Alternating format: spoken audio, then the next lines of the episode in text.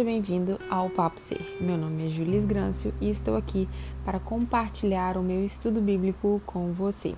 O versículo de hoje é Provérbios 11, 24.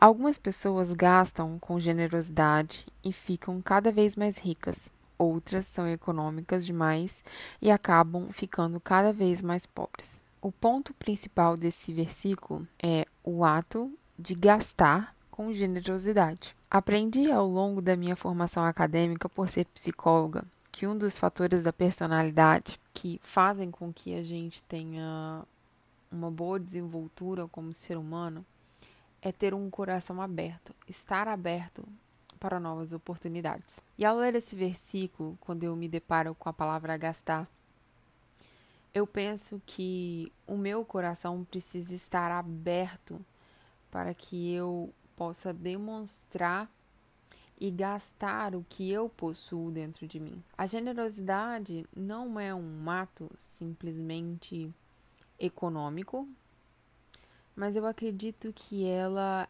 é enraizada em emoções positivas.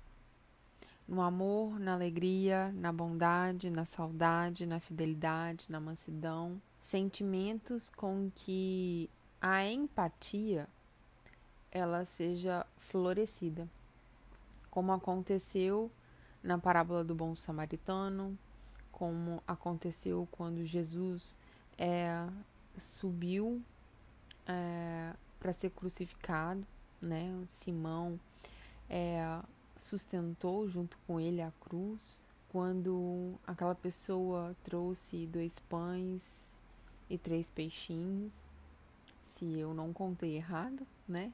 Gastar com generosidade é oferecer aquilo que nós já possuímos.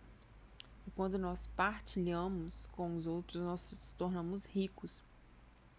Porque o evangelho traz a perspectiva de que a partilha ela vem da ideia de um bom testemunho. Quando economizamos a nossa vida, acabamos cada vez mais pobres. Por quê? Porque a vida foi feita para gastar. Gastar com tempo, gastar com gargalhadas, gastar com tristezas, gastar com pessoas. Então, este versículo me cativa a ser uma pessoa rica, porque o Senhor me deu vida. E esse é o bem mais precioso que eu tenho. Queria então te convocar hoje a pensar que você é uma pessoa rica, e você pode gastar com generosidade o tempo no qual Deus te consagrou. Não economize a si a fim de acumular riqueza, se proteger do mundo, não sofrer. Isso não vale a pena. A verdadeira sabedoria está em partilhar. E essa partilha ela é feita de maneira generosa. Quando você se coloca a ser intencional em tudo que você realiza na sua vida, com o princípio de amor, gratidão e bondade. O Senhor nos concede todos os dias a sua misericórdia.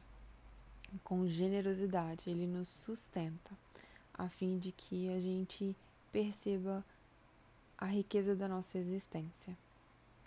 Então, gostaria que você guardasse esse versículo no dia de hoje para que no meio das situações em que você experimentar, você possa lembrar que você pode ser generoso. E às vezes ser generoso não é simplesmente ter um ato de alegria. A sua tristeza e a sua dor, ela também podem ser atos de generosidade. Quando você partilha sua história com uma outra pessoa, a sua dor pode curar uma outra pessoa, pode testemunhar para uma outra pessoa, pode trazer esperança para uma outra pessoa. Seja generoso. E essa generosidade começa com a gente, quando nós nos permitimos a ser generosos conosco, de sermos cuidados e amados pelo Senhor. Tenha um bom dia e que o Senhor te abençoe.